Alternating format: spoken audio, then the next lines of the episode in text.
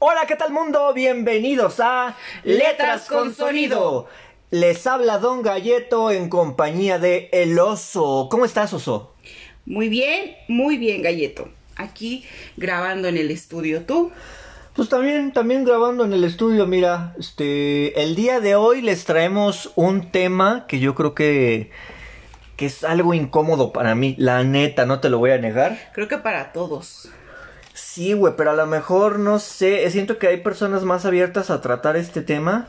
Pero bueno, sin más vueltas, hoy vamos a hablar de el acoso, así es, señores y señores. El oso y yo tenemos experiencias de acoso, así es, yo también tengo mis, mis experiencias de acoso. Entonces el día de hoy vamos a estar hablando de este tema que hubo un momento hace tal vez unos meses en el que estaba estas palabras estaban muy rojas, ¿sabes? Estaban teñidas de sangre. Porque ya no solo se trataba del acoso, sino se trataba de del asesinato, todo este tema de las chicas feministas que se están levantando, que están levantando la voz, que están diciendo que ya están hartas de todo esto. Y antes de comenzar a hablar del tema, quiero dejar en claro que yo no soy un aliade, como me quieran llamar, no, tampoco estoy diciendo que, ay, pobres hombres, sufrimos de acoso, no, o sea, no, no les quiero decir que los hombres somos unas víctimas, no, o sea, como ustedes lo quieran tomar, simplemente voy a contar mis experiencias de, de acoso. Quiero aclarar este punto porque yo en las redes sociales que sigo en Facebook, que es una donde más estoy metido gracias a mis páginas de Facebook, pues he visto que a veces a las mujeres como que se enojan de que los hombres digamos que también nos, nos acosan, ¿no? Y entiendo a las mujeres que se enojen de, de este tema porque pues es verdad que a los hombres no nos acosan tanto como a las mujeres, pero sí nos llega a pasar. Repito, no soy un aliado, no quiero venir aquí a mover ni a decir que yo quiero organizar ni madres ni nada, pero la verdad es que sí. Y, y no acoso de mujeres, bueno, al menos yo en mi lugar he sufrido acoso de hombres. Ahorita les comentaré eso, les platicaré cómo está esa situación. Pero primero que el oso abra con sus historias. Oso, por favor, ábrenos el tema. Bueno, pues más que nada, Gallito, antes que empezar a contar mis experiencias, me gustaría también dar mi punto de vista. Creo que este tema sí es algo serio. Como siempre se los decimos, venimos a contar dicho tema desde nuestras experiencias. No estamos ni en contra ni a favor de ningún grupo ni de ninguna idea. Solamente vamos a contarles lo que a nosotros nos ha, pasado. Y me pareció interesante hablar de este tema porque como dice Galleto, yo, o sea, sé que él como hombre lo ha sufrido. Y yo, yo se lo sugerí porque creo que aunque sí, algunos hombres lo han dicho, creo que son muy pocos los que levantan la voz por este miedo de que a veces las mujeres se ofenden de que tú no sabes, tú no tú no has estado en el papel de una mujer y sí, no es igual, pero chicas también hay que pensar que sí, nosotros somos más vulnerables en unos aspectos, pero ellos no se salvan porque en este mundo hay de todo. Sí. Así como hay quien acosa a las chicas, así hay como acosadores de personas mayores, hay pedófilos y hay personas que acosan a hombres jóvenes y hombres adultos. Y yo lo he visto de primera mano, no solamente con Galleto, lo he visto en algunos trabajos, ya se los contaré en una historia adelante, pero no lo vayan a tomar a mal. Sabemos que es un tema serio, no nos vamos a centrar en muchos temas en este podcast así porque pues... Son polémicos. Ajá, son muy polémicos y y puede dar a que se ofendan muchas personas, pero a final de cuentas creo que es una plataforma en la que tenemos libre expresión y queremos contárselos. Y bueno, para comenzar, mm, yo soy una persona que ha sufrido el acoso desde muy temprana edad. Y es triste, es triste porque ahora, como dice Galleto, ya, ya hay más voz, ya las chicas ya se levantan y lo cuentan y lo dicen. No todas, obviamente, sabemos que todavía hay muchas personas en silencio sufriendo porque es difícil. El acoso te lleva a una parte. El acoso y el abuso van de la mano, pero creo que el acoso va más en la forma psicológica que te sientes como un poco vigilado. Vigilado, desprotegido. Vulnerable. Vulnerable, exacto. Entonces, como a mí me pasó desde pequeña edad, eh, no sabría decirles por qué. No sabría decirles porque no fue, no, no fue ni en un caso de en, dentro de la familia ni nada de eso, sino que yo recuerdo la primera vez que yo me sentí así, que me paralicé, que me dio muchísimo miedo, fue una ocasión que acompañé a, mi abuela y a mi mamá al mercado. Y no les miento chicos, yo tendría como siete u ocho años y las acompañé normal como una niña va con sus familiares al mercado y esto. Y recuerdo muy bien que estábamos comprando verduras y todo y yo de repente siento que alguien me mete la mano así en mi, en, mi entrepierna por la parte de atrás donde está el trasero me mete la mano y creo que desde ese desde ese momento sientes que es con alevosía ventaja y es horrible o sea es horrible porque volteé y con todo el miedo del mundo y había demasiadas personas. O sea, ni siquiera pude saber quién fue y me sentí tan mal, tan... O sea, entiendo cuando las chicas sienten que... que es su culpa por... O sea, porque tú no tienes... O antes, ¿no? O, o sea, antes les hacíamos creer que era su culpa, pero ahorita ya está No, y hay que ser sincera, nadie nos los hace creer. Hay un punto en el que tú te sientes así. Que es tu culpa. Pero hay que aclarar, hay que aclarar antes de que se enojen las chicas que se dedican a la comunidad del feminismo. Estamos de acuerdo con ustedes, pero hay que aclarar que como lo dice el oso, sí llega un momento en el que... Tú misma te sientes así. Ajá. O sea, eh, y lo vamos a decir como... O sea, las cosas como mi experiencia. No se ofendan, chicas, no estoy en contra de nada de ustedes porque sabemos que ahora es como muy hay que ir con pasitos y todo porque todo lo lo examinan tanto porque pues sí tienen todo el derecho y hay que pensar bien cuando uno habla, en eso tienen razón. Y bueno, les decía, entonces yo me sentía así, me congelé y me acuerdo que solamente se me salían mis lágrimas. Entonces mi mamá se da cuenta de que estoy así y me pregunta qué pasó. Y ya como medio pude, se lo dije y pues se puso, o sea, creo que también en ese aspecto mi mamá actuó mal porque en vez de tranquilizarme se enojó y me dijo, ¿por qué no me dijiste al instante? ¿Por qué no te fijaste quién es? Y, o sea, también lo entiendo, trato de ser empática con mi mamá y creo que su enojo, su ira fue también demasiado rápido y no supo controlar la situación. Ajá, y no era ir hacia ti, era ir hacia la persona. Hacia la persona, porque aparte que les digo, era una niña y pues obviamente eh, fue un hombre mayor, o sea, lo sentí, fue una mano de un hombre mayor. No fue como de un niño que también me estuviera molestando ni nada, lo sentí, sentí la, la perversión con la que me tocó, ¿saben? O sea, y es horrible y es asqueroso que que tengan que pasar este tipo de cosas y que tengas que pasar estas cosas en tu niñez porque no es bueno, no es sano. Estas personas están demasiado enfermas y no saben lo que va a causar.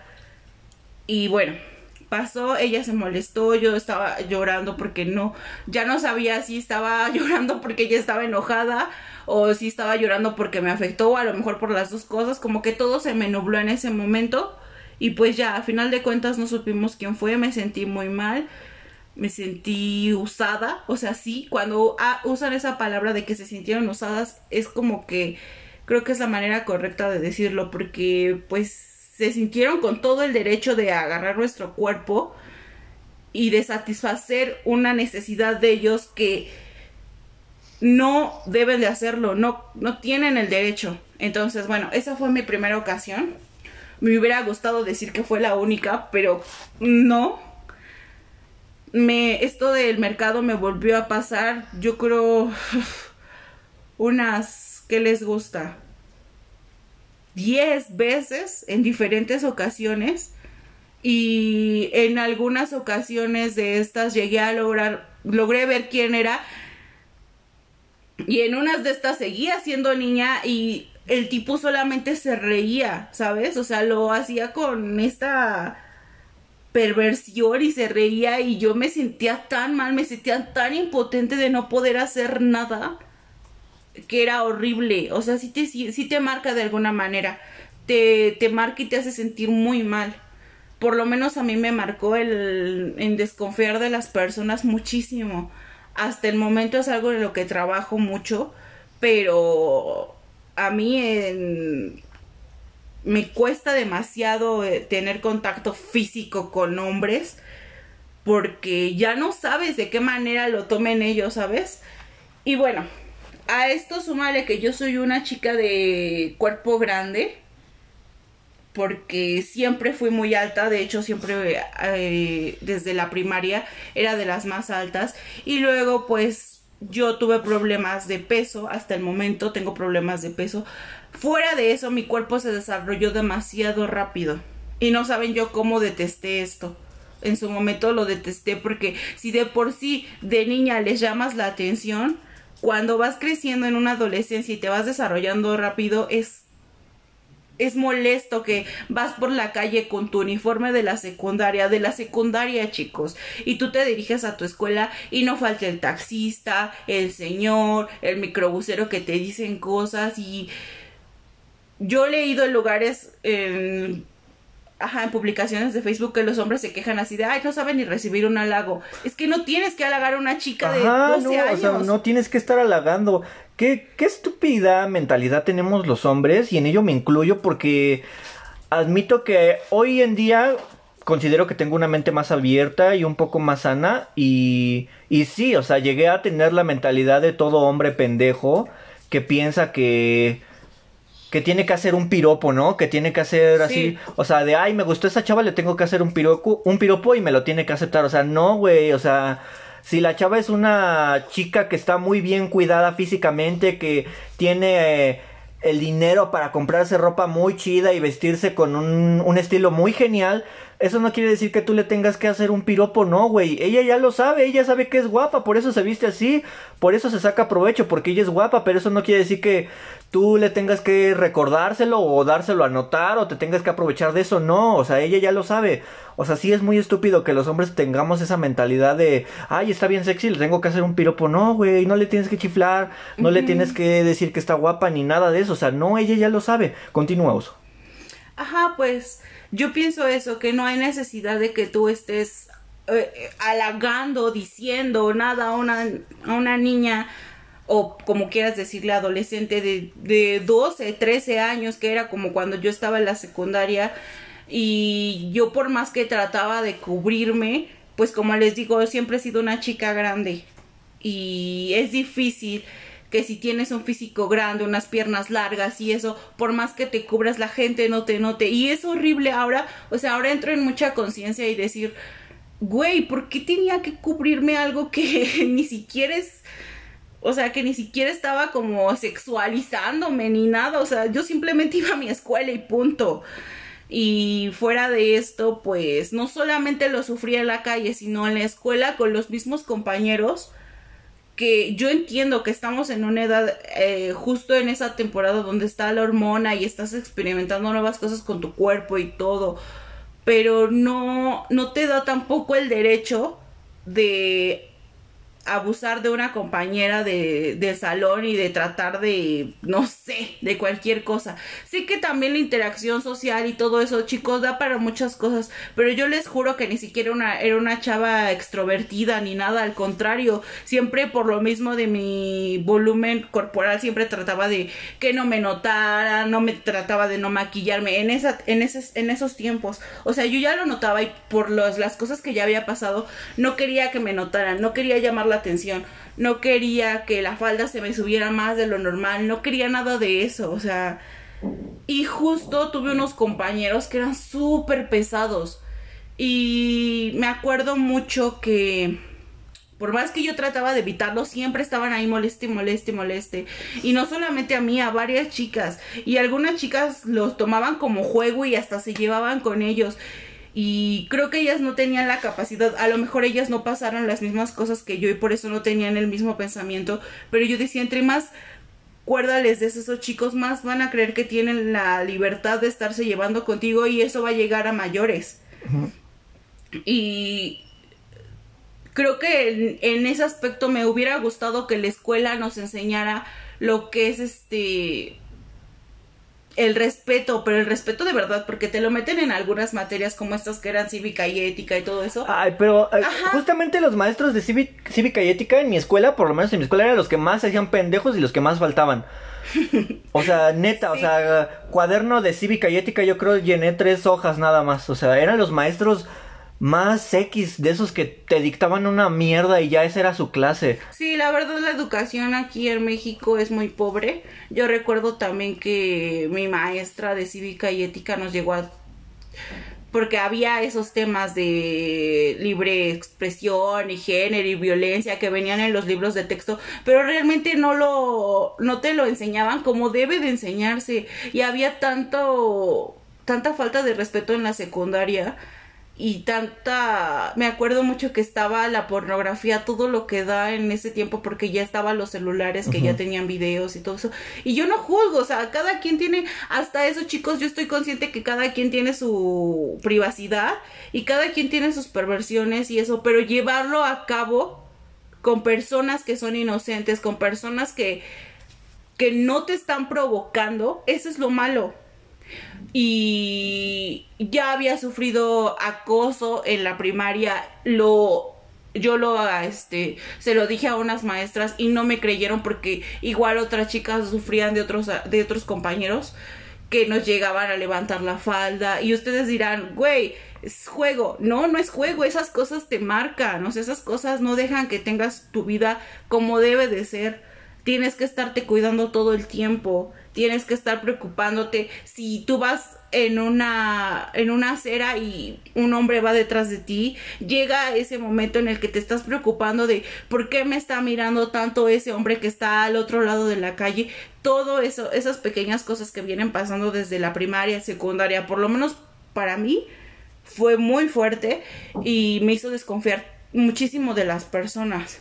Y regresando a la secundaria me acuerdo mucho que había una ocasión que, ah, pues en esto que era deportes te tenías que cambiar.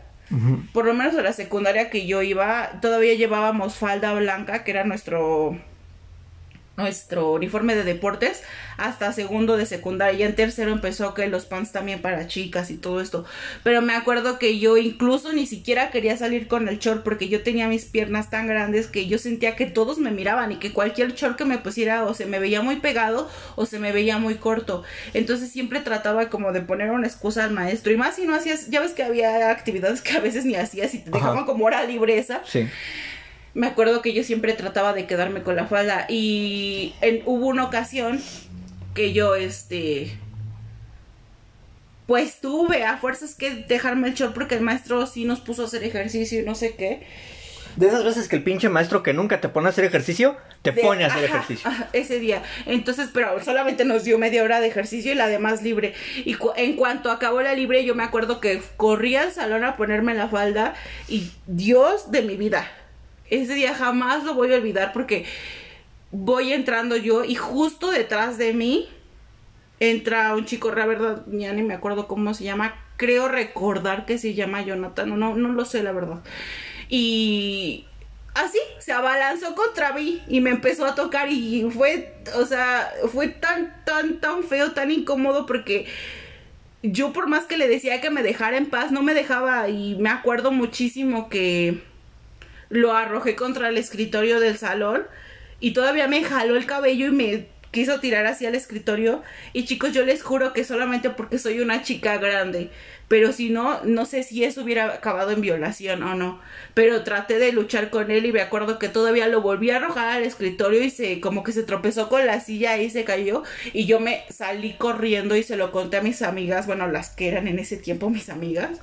Y solo me dijeron ay no fue nada importante a lo mejor nada más le gustas y yo así de pues güey, es que creo que eso es lo malo, que no nos han enseñado. Ese, también había, debería de haber clases de eso, güey, de, de cómo expresarte, o sea, porque realmente las expresiones no las trabajan mucho en la escuela. Sí, te enseñan que esto y que el otro, o sea, pero nunca te enseñan a expresarte como tal, o al menos en las escuelas que a mí me tocaron no se hacía, no sé si ahorita ya se esté haciendo, pero deberían de enseñarte eso, cómo expresar la forma cuando quieres ser amigo de alguien, cuando no quieres ser amigo de alguien, cuando alguien te gusta, cómo expresarlo, ¿no? Porque, bueno, o sea, realmente este idiota no, no quería expresar eso, simplemente... A eso me refiero, a cómo lo tomaron ellas. Ajá, exactamente, o sea, ellas pensaron así de, ay, es, eh, a lo mejor le gustas, ¿no? Pero, o sea, no, o sea, él no quería expresar que tú le gustabas, o sea, él, él quería abusar de, de esto, de que estabas pues ahora sí que con tu cuerpo Expuesto. con tu cuerpo expuesto por estos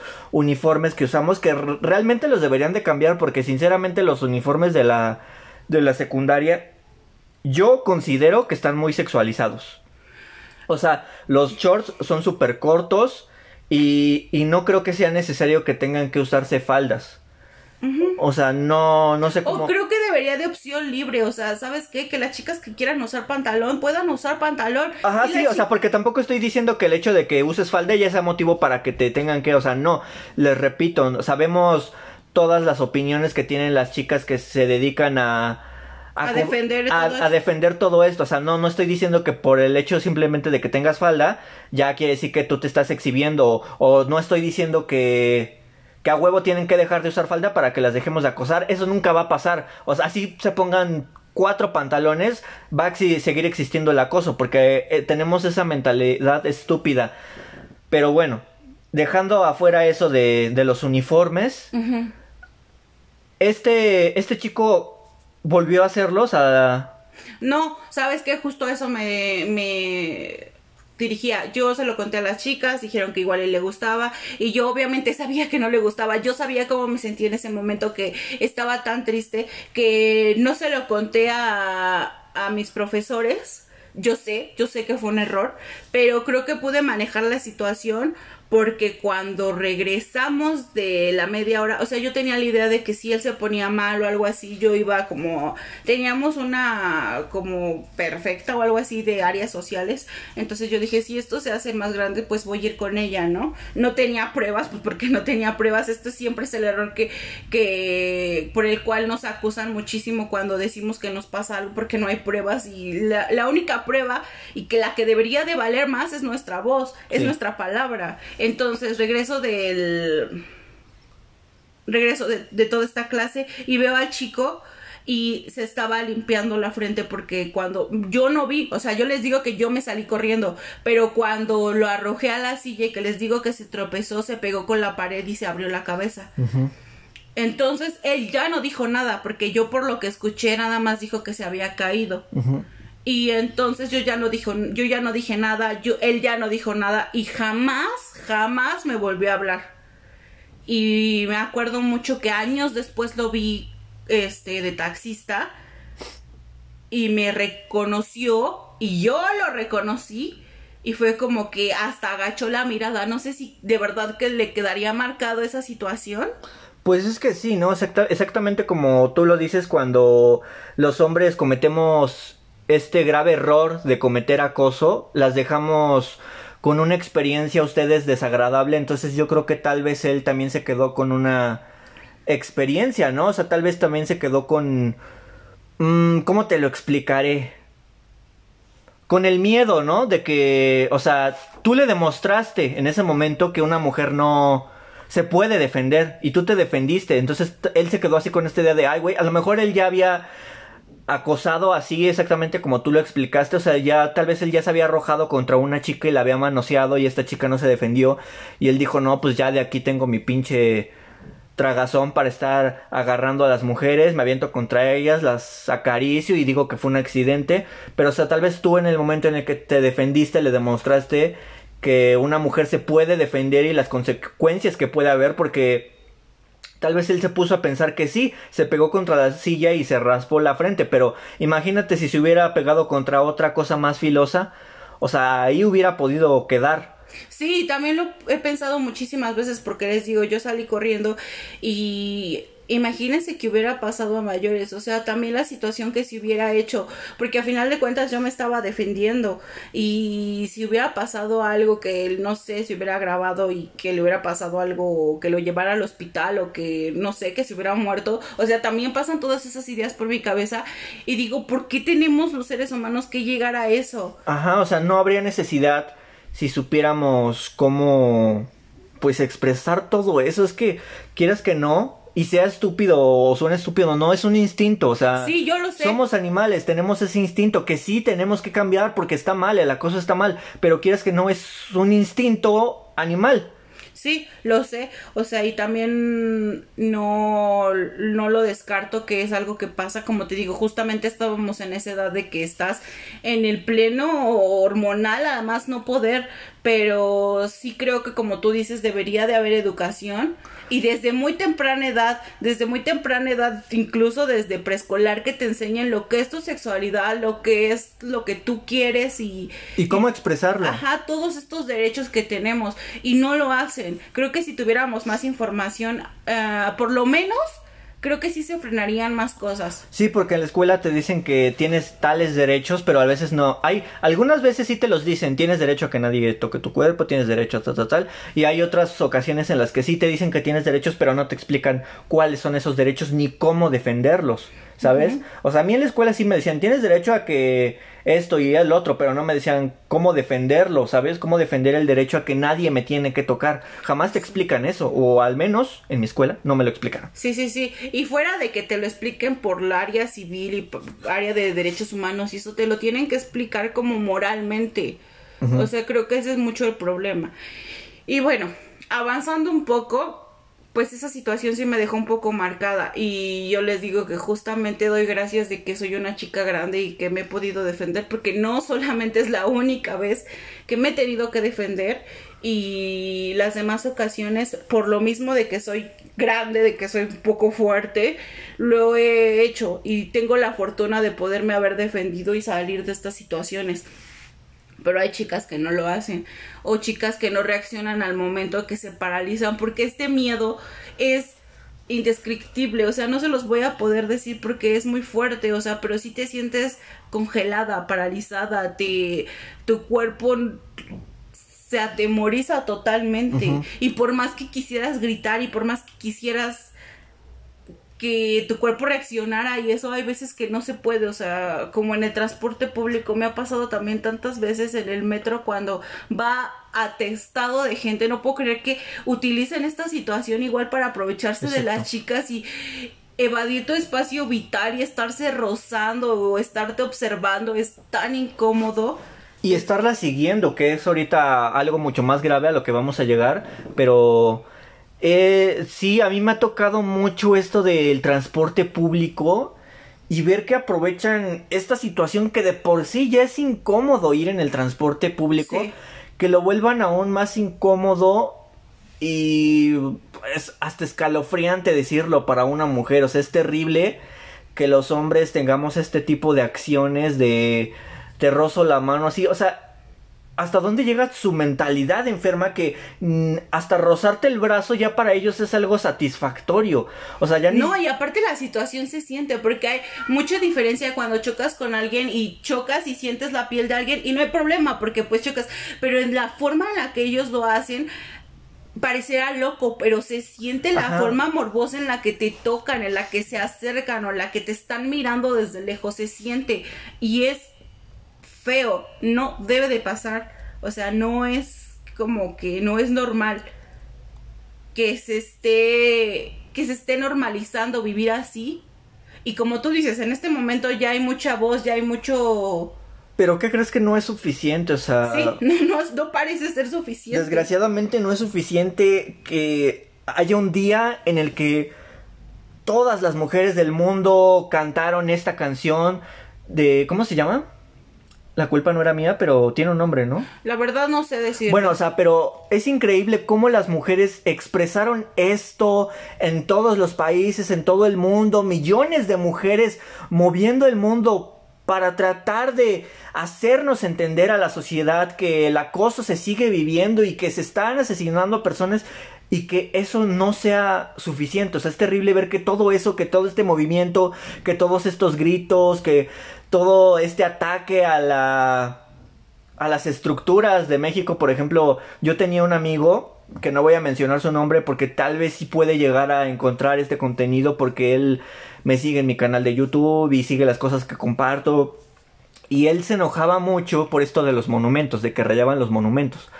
Yo soy uno de estas, soy, soy una de estas personas que a mí me vale verga los monumentos, o sea. Sí, por dos. No sé por qué hay tantas personas que se enojan por personajes de nuestra patria, entre comillas, que ni siquiera sabemos si realmente las cosas pasaron así. Pero, güey, es, es una piedra. O sea, te preocupa más una puta piedra que la seguridad de tu hermana o de tu madre o de tu amigo, de tu novia.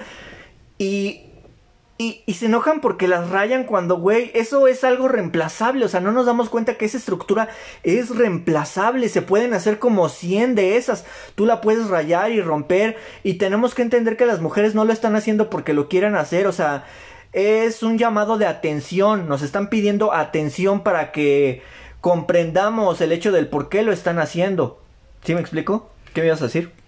Y aparte de eso, como tú dices, deja de, tú, de que es reemplazable. Fue increíble cuando fue una de las marchas, no recuerdo bien qué día, o sea, de verdad no, no me centro tanto en estas cosas, pero que al día siguiente ya estaban limpias. Ajá, sí, o sea, eso sí. Eso es tan, es, es como si les tiraras una piedra al todo lo que están diciendo, es como si igual las estuvieras insultando. Sí, o sea, de hecho es humillante porque Pusieron, de hecho yo vi un post que yo a lo mejor tú también viste de que una mancha de un asesinato de una maestra, creo, había durado tres días en el lugar donde había sucedido el crimen.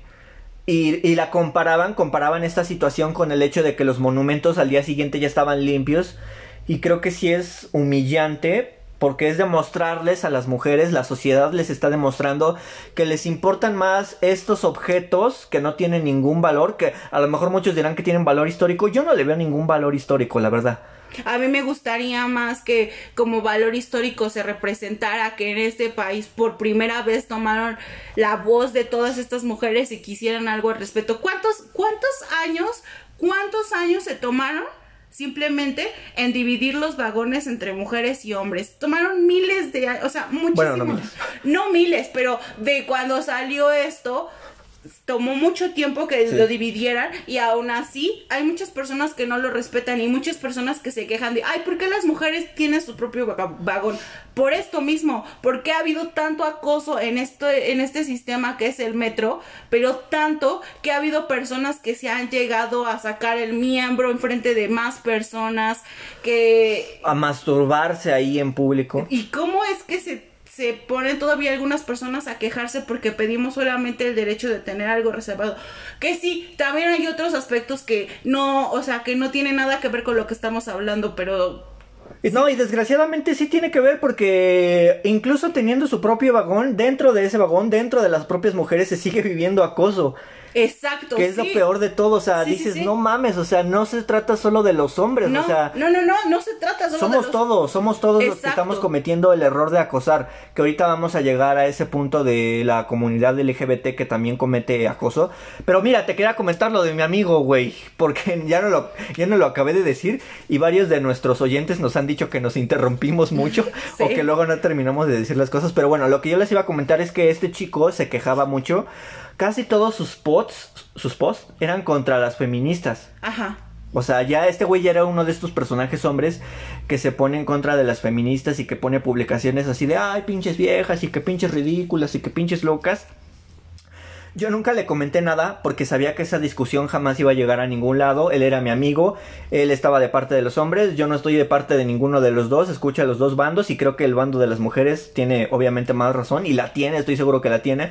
Por eso simplemente no nunca le comenté ningún post, nunca le di me divierta ningún post, porque es seguir generando conflictos, es seguir generando un conflicto dentro de otro conflicto que lleva a otro conflicto.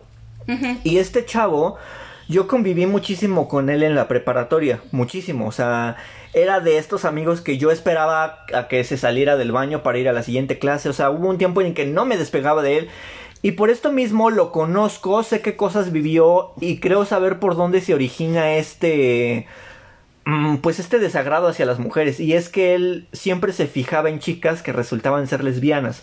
Él no lo sabía, pero pues al momento de ligarlas pues eh, se enteraba que eran lesbianas.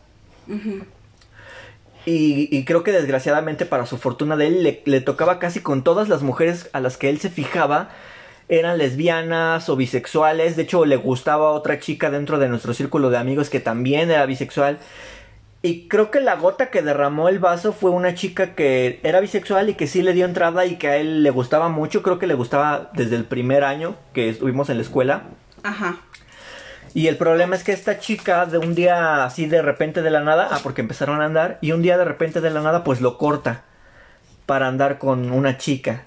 Y esta chica pues tenía aspecto de hombre, cosa que está bien porque era transgénero. Entonces creo que esto le pegó demasiado a mi amigo y creo que de ahí se empieza a originar el, el desagrado hacia las mujeres y yo he visto que esto se da en muchísimos casos que el desagrado de los hombres comienza desde el punto en que han sentido rechazo Sí. de ellas. Entonces quería aclarar esto que yo quería comentarles de, de mi amigo porque no lo terminé de decir. Y, y tienen razón nuestros oyentes, nos interrumpimos mucho o luego estamos tan emocionados o tan metidos en el tema que ya no terminamos de decir las cosas. Y a lo que iba con esto de mi amigo es que él sí se molestaba y le daba mucha importancia a las a los monumentos estos todos pedorros. Pero es por esto mismo, ¿no? Por este desagrado que, que se le generó al momento de sentir tanto rechazo por las mujeres. Pero aún así, yo considero que está mal con sus ideas, porque no porque te haya tocado que todas las mujeres que tú te querías ligar pues eran lesbianas o bisexuales, no quiere decir que ya tengas que generalizar o decir, no, pues ya todas las mujeres son iguales, ya todas son lesbianas, o sea, no, güey.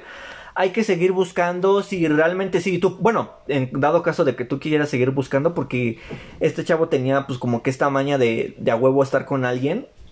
Yo soy de los hombres que cuando estás soltero está bien, pero hay personas que sí, o sea, como que todo el tiempo están buscando una pareja. Y yo creo que sí, si ese es tu, tu meta, conseguir una pareja, güey, relájate. O sea, si eres hombre, te lo digo desde ahorita, si eres hombre y nos estás escuchando y tienes este desagrado hacia las mujeres porque piensas que ya todas se están haciendo lesbianas o todas se están haciendo bisexuales, no.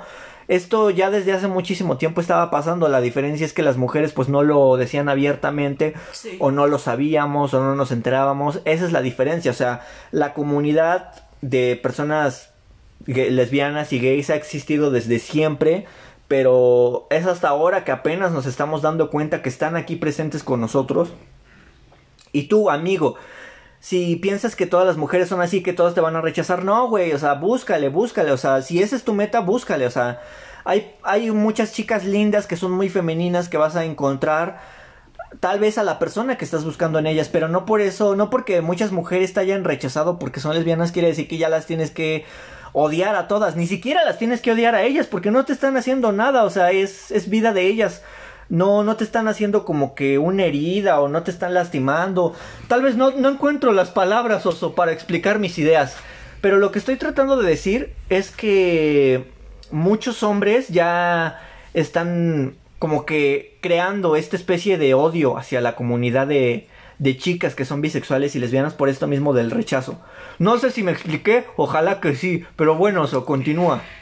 Pues sí, son ideas que obviamente tienes también tu punto de vista. Creo que aquí en este caso del acoso sexual y el acoso físico, siempre hay que empatizar cuando juzgan este tipo de movimientos. Yo no soy de no soy de este tipo de movimientos, los respeto muchísimo. Creo que también son personas con muchísimo valor y muchísima fuerza para hacer todo este tipo de cosas.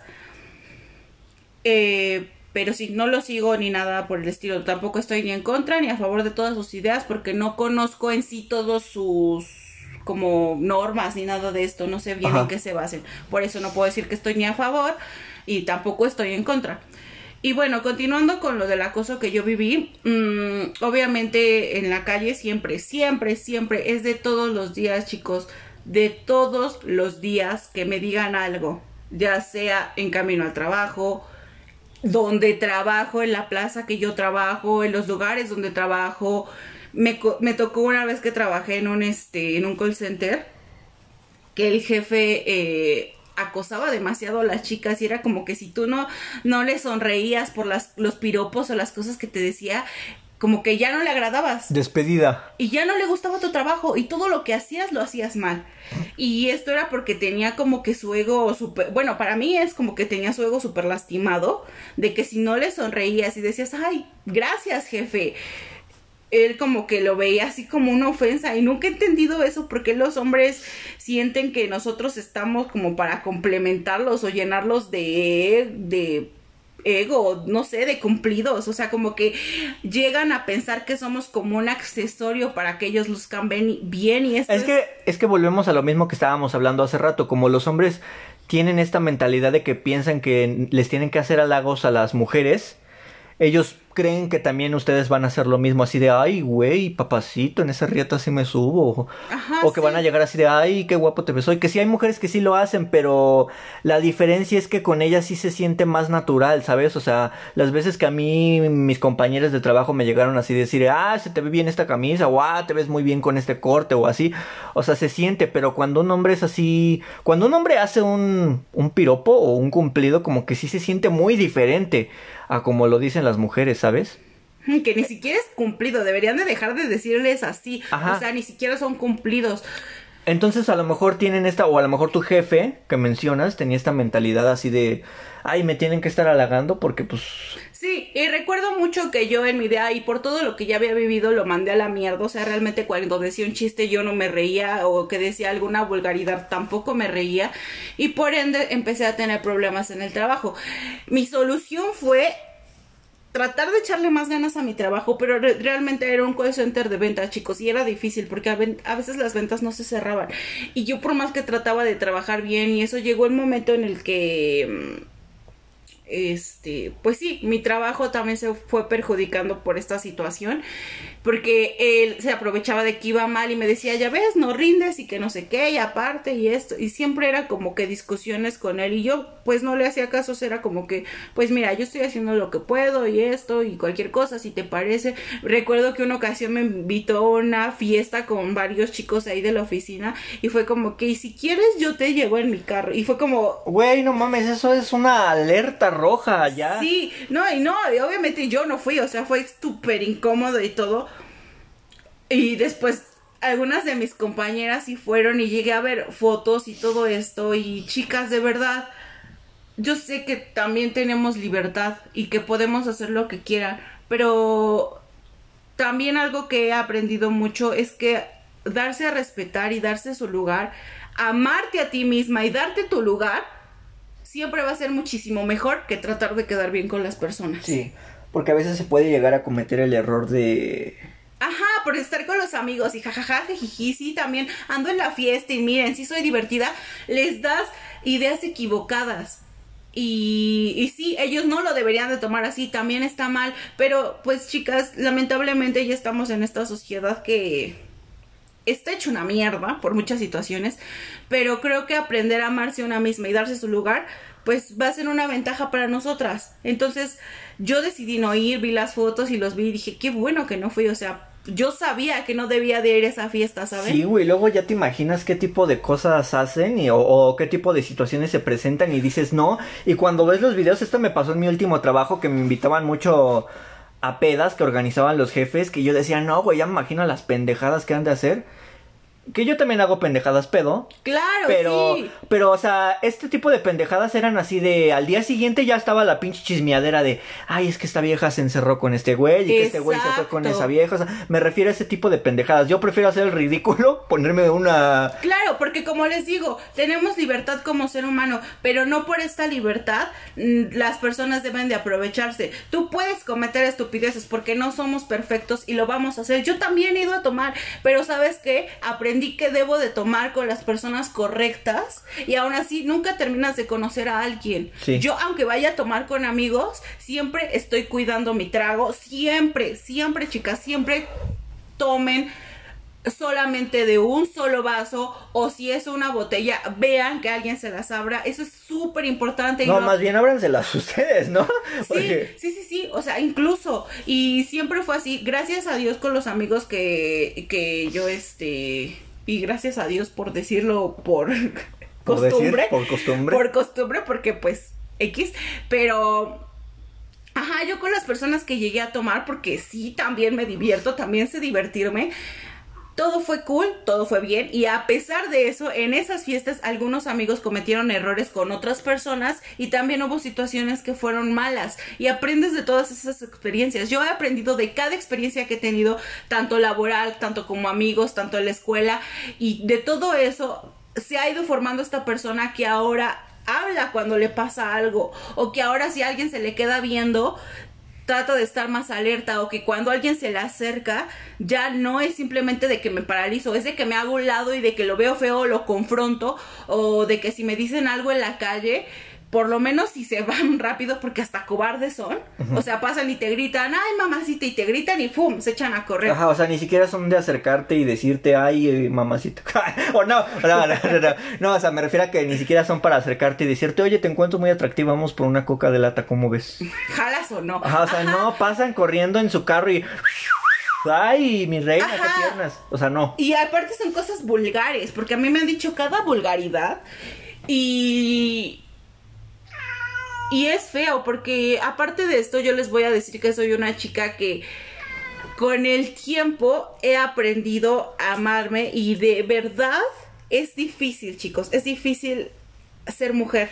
Y no lo digo menospreciando a los hombres, aquí galleto presente, no lo digo menospreciando a los hombres, pero es muy difícil que tengas toda esta belleza porque somos hermosas las mujeres, sí, eso también lo puedo aceptar, somos hermosas y que tengas que estar lidiando con, no sé, con la perversión, con con que algún hombre, porque también hay hombres buenos. Y entonces ahora cada hombre, imagínate que un hombre sí te quiere invitar a salir y pues tú ya estás tan alerta y tan ciscada de tanta mierda que te ha pasado que ya no sabes si es un hombre con buena intención o mala intención. Es como la historia de Pedro y el lobo, ¿no? O sea, tanta mentira y tanta mentira y ya. Y cuando llega alguien bueno, pues ya no sabes, ya no confías al 100%. Y bueno, creo que esta experiencia del trabajo también fue fea y con el tiempo yo me salí por otras circunstancias y obviamente jamás volví a saber de este tipo y espero que si alguna persona Lo conoce, nos llame y lo denuncie. no, no es eso, sino de que si tienes alguna situación así en el trabajo, no por caerle bien a tu jefe pierdas tu dignidad, o sea, sí, o sea. no lo hagan, chicas, de verdad no lo vale. No y lo si va- te das cuenta que esa persona te está manipulando o te quiere manipular para que tú comiences a trabajar de otra manera con tal de no perder tu trabajo y poder acosarte, o sea, lo que me estoy tratando de referir es que si te se te está obligando a que tú te dejes acosar para mantener tu trabajo, mejor renuncia y encuentra otro otro trabajo donde te sepan valorar como persona y como trabajadora. Exacto, o bueno, si puedes acercarte en un área de trabajo mayor a la de él y ves que hay solución, adelante. Y si no, de verdad es un trabajo, es un empleo, puedes buscarte algo mejor donde no te estén acosando, donde tengas la sensación de estar en paz en un lugar donde estás casi la mayoría del día. No vale. Cacahuate. Ajá, no. Es que siento que está muy serio el programa. Sí, ya sigue. Ok, no vale el vivir así por un trabajo. De verdad, chicas, intenten, no sé. Es que, ¿cómo que- La cagué, ¿verdad? Vamos a un corte comercial, señoras y señores. Y bueno, chicos, de aquí, pues obviamente no son solamente las cosas que he pasado, hay muchísimas más, pero creo que conforme vaya avanzando el programa, pues puede salir. Ahora quiero que hables tú, Galleto, de cómo ha surgido para ti el acoso como hombre.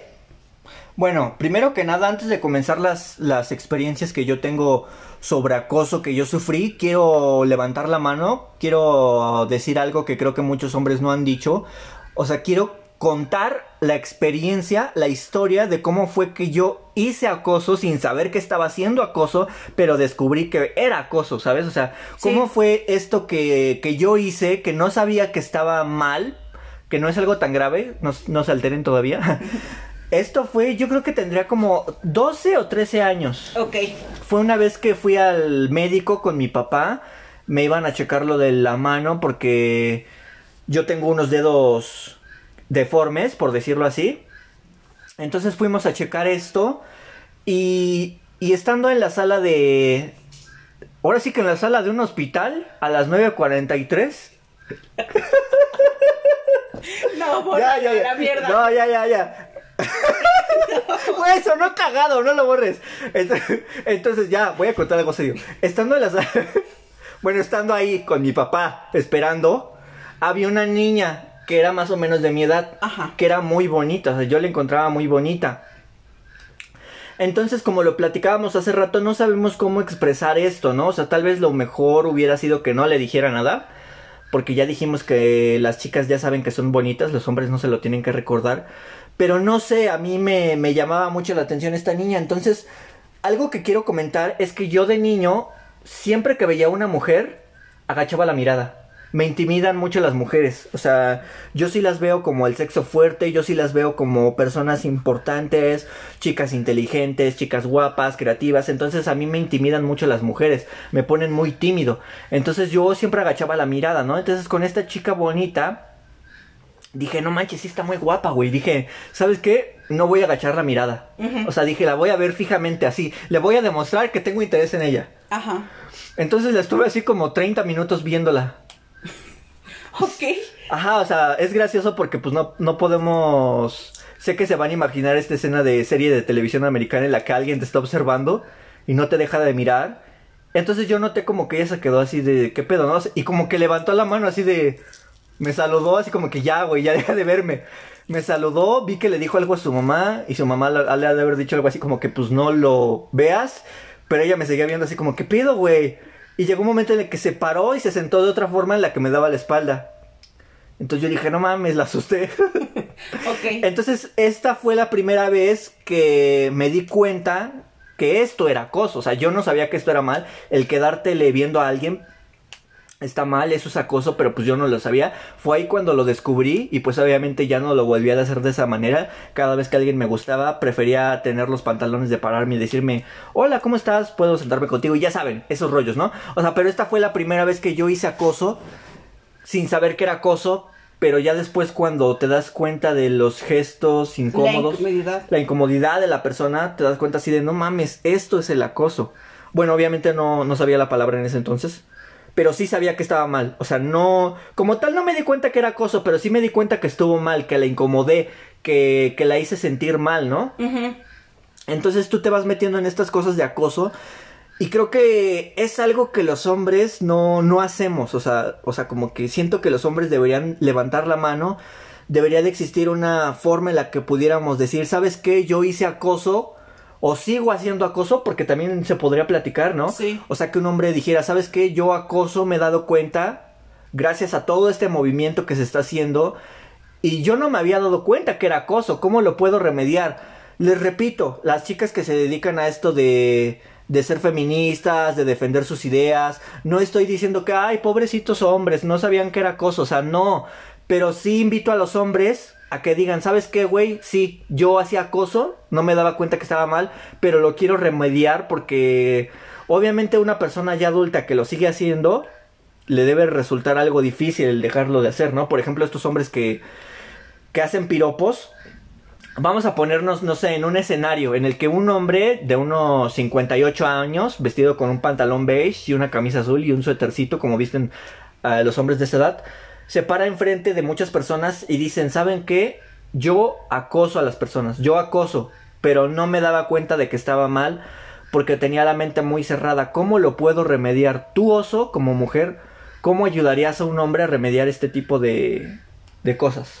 Bueno, pues en el aspecto de que alguien así lo dijera, que sabes que puedo pensar que sí es muy difícil que alguien no se dé cuenta a, esta edad, ¿no? O que lo acepte. Ajá, bueno, más bien, ajá, que lo acepte. a lo mejor sí sabe que es acoso, pero en su negación, pues dice, ay, no sabe lo que era, pero sabemos que lo está negando, ¿no? Pero lo está aceptando. ¿Cómo podemos ayudar a los hombres a que avienten la piedra y digan, sí, güey, yo cometo acoso, yo chiflo, yo he llegado a meterle la mano a una persona, ¿cómo puedo remediar esto? ¿O cómo puedo no remediarlo, pero evitarlo para ya dejar de ser un imbécil? ¿Cómo podemos hacer eso? Pues yo creo que la información es muy importante, ¿sabes? Como tú dices, el tener la cultura de decir las cosas y que por decir si tú lo estás diciendo como hombre y lo estás enfrentando, que no lo juzguen, porque ya una cosa es que él lo esté aceptando, pero si tú lo tomas a mal y decir, ah, entonces sí, estás diciendo que acosabas y que hiciste todo esto y hay que denunciarlo, o sea, no tampoco hay que verlo así. Sí, porque sabes que ese sería un problema que siento que la sociedad se pondría, o bueno, las comunidades o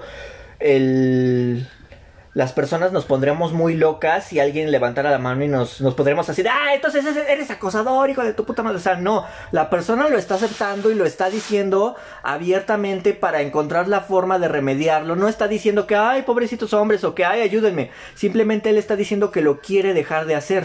Sí, sí, sí.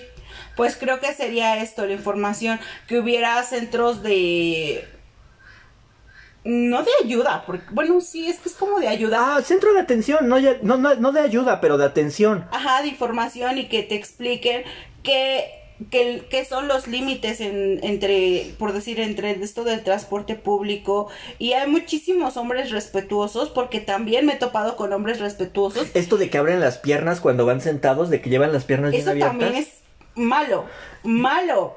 Aprovechando que ahorita tengo la palabra yo, quiero decir que yo soy de estos hombres que siempre lleva las piernas cerradas. No, no, no sé si es porque yo soy muy...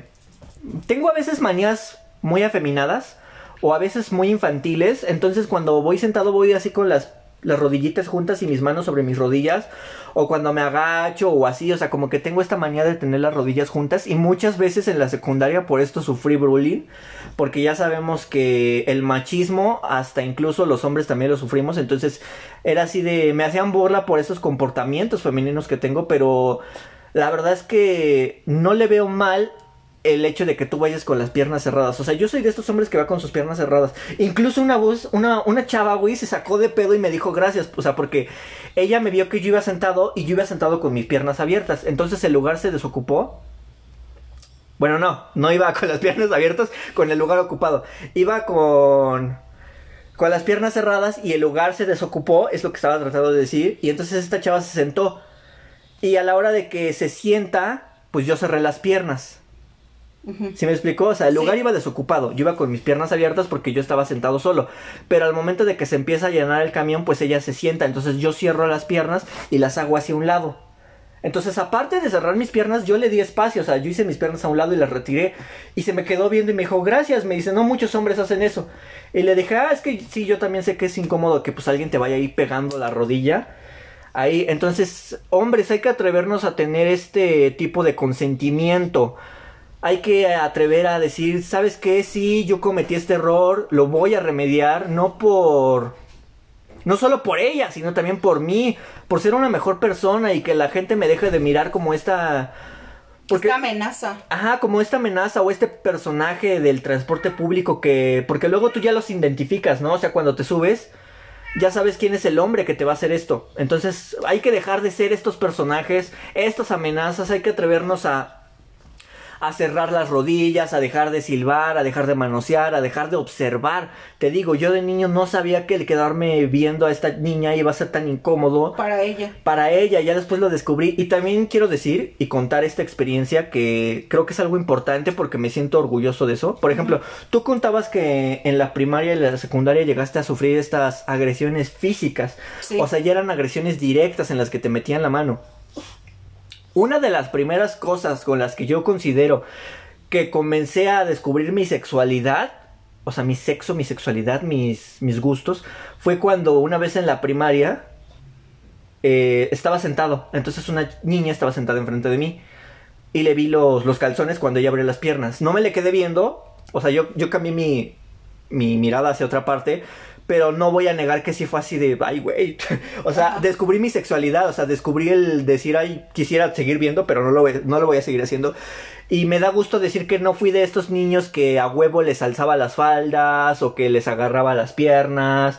O sea, sí, como todo hombre, como toda persona que descubre su sexualidad, tuve ese momento de decir, de ver algo que me, me llamó la atención sexualmente, que comenzó a despertar estas sensaciones en mi cuerpo, a causarme estas cosquillitas. Pero también me da gusto decir que no fui de esos niños que andaba por ahí quedándote la nalgada. O por- porque luego se daba, ¿no? O sea, que según ellos jugando te daban una nalgada, pero, o sea, no, no era juego. Y jamás cometí ninguna de estas agresiones, ni en la secundaria ni en la primaria. Sí llegué a cometer acoso de otras formas, sin que yo supiera que era acoso. Por ejemplo, como que no sé, me gustaba estar muy, me gustaba estar cerca de la chica que me gustaba, o sea, no cerca ahí de pegado, ¿no? Pegándole mi cuerpo. A lo que me refiero es que buscaba la forma de, de estar cerca de ella, no se me metía en su equipo, o trataba de trabajar con ella, o le pedía las tareas sin necesidad de pedirle, de, de tener que pedírselas, ¿no? O sea, yo tenía la tarea, pero se la pedía porque pues quería como que hablar y acercarme a esa persona. Sí, sí, sí. Pero eso también, desgraciadamente, es acoso y tú mismo lo vas descubriendo como persona. Si es que eres de estas, de estas personas que se da cuenta, tú descubres que eso también es acoso. Y ya, no me acuerdo qué iba a decir. Bueno, mira, en lo que te acuerdas, yo justo recordé otra ocasión que, que viene mucho el tema de que a lo mejor puedes acometer acoso y arrepentirte. En la secundaria también me pasó que tenía un, a unos amigos en común y uno de estos chicos, no voy a decir su nombre, voy a decir, voy a inventar un nombre. Vamos a ponerle, mm, no sé, Joseph. Ajá. Joseph. Joseph era amigo de una pareja que tuve en ese momento. Entonces, yo quiero pensar que Joseph eh, también estaba entrando en esta en esta cosa hormonal de que estás descubriendo Tu y que te- sexualidad, tus, tus gustos y todo esto, ¿no? Entonces, como eh, yo andaba con su amigo, él en algún momento pensó que tenía toda la libertad de también estarme diciendo cosas o acercándose y incluso luego me perseguía y así se me hizo a mí muy raro, ¿sabes? Se me empezó a hacer muy raro. Entonces llegó una ocasión que estábamos como en una clase libre y me estaba molestando y me estaba molestando, o sea, pero me molestaba chicos en el aspecto de que estaba invadiendo mi espacio vital y yo lo sentía así como muy quiero estar contigo, quiero estar cerca de ti y yo ya lo sentía como muy intenso. Entonces, en esto A lo mejor es como lo que me pasaba a mí, ¿no? Ajá. Que quería estar cerca de esta persona, pero pues no me daba cuenta que la estaba acosando. Continúa. él cometió el error, este, Joseph que les digo, y se atreve a tocarme las piernas. Ajá. Y justo metió su mano así y la subió a- así de mi falda. Y yo sentí tan feo que, le, que lo único que tenía cerca fue una pluma. Chingue su madre. Otro que casi se nos muere. La verdad, chicos, que sí. Agarré la pluma y se le enterré en la pierna. ¿Hoy? ¿Neta? Sí. Creo que eso sí me lo habías contado. Entonces, Joseph obviamente reaccionó.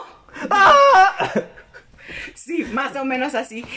Pero yo, chicos, fue mi impulso porque ya había aprendido de todas las demás experiencias. Entonces tenía la pluma al lado y lo único que se me ocurrió fue. Y ni siquiera pensé que se la pudiera enterrar, ¿sabes? Pero como les digo, chicos, soy una persona fuerte. Entonces yo lo único que pensé que iba a hacer era como darle un, ¿Un piquete. piquetazo? Y- Un piquete y que reaccionara y me dejara. Pero lo hice con tanta fuerza y fue tanto como mi instinto que sí le enterré la punta, lo que es esta punta que ya ven que desafan las Vic. Ajá, sí. Pues esa punta se le quedó enterrada. Uy. Y justo él gritó y varios de los que estaban alrededor, porque no estaban todos en el salón, o sea, no era una clase como tal. Era de estas clases libres en las que estás en el salón. y no estaban todos, entonces los que estaban alrededor sí voltearon y se, y se sacaron un buen de onda, Ajá. porque pues obviamente se le manchó el pantalón de sangre y pues yo entré en shock, porque yo lo único que hacía chicos era defenderme.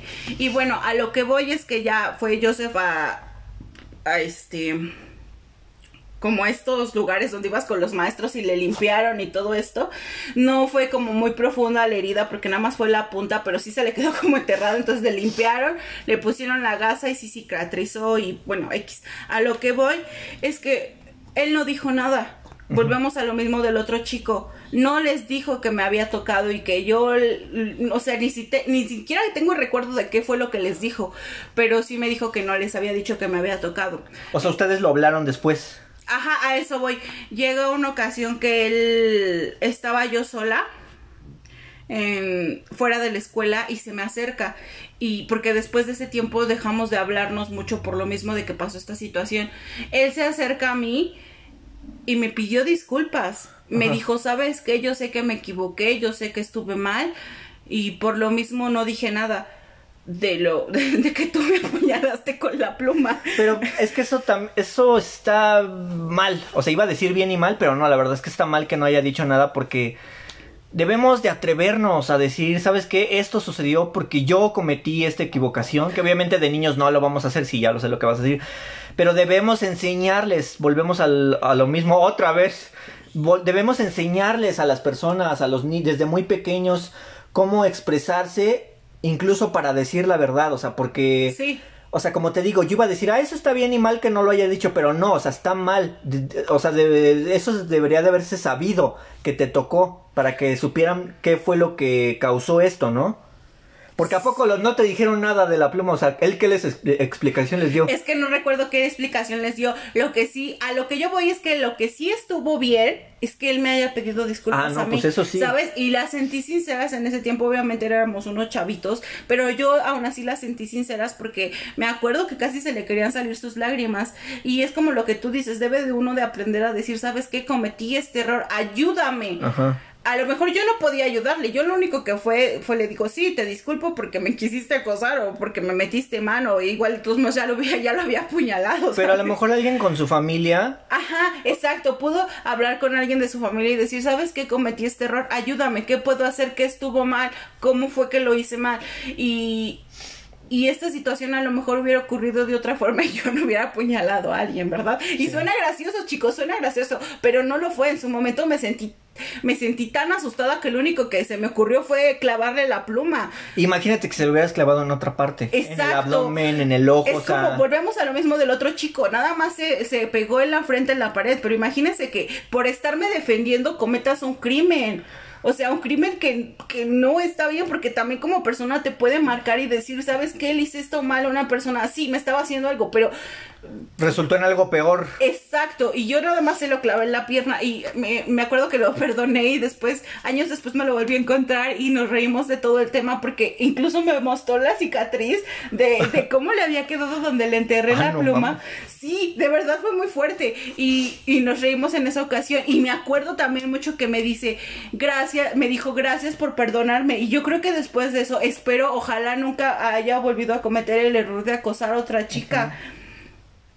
Y pues bueno, ya, o sea, fue como lo que yo quería contar por lo que tú dices de que hay que atreverse a tanto como a pedir perdón como a decir, ¿sabes qué? Lo- Necesito ayuda. necesito ayuda, lo estoy haciendo mal o te das cuenta cuando alguien reacciona mal y decir rayos, entonces así no funciona. ¿Cómo funciona? ¿Con quién me puedo acercar para saber que, que esto está mal? Porque entonces después le empiezan a agarrar el gusto. Sí. Hay personas que por esto se han surgido muchos violadores y todo. Ajá, o sea que por eso mismo de que nunca reciben una ayuda o una llamada de atención, jamás se enteran de que está mal.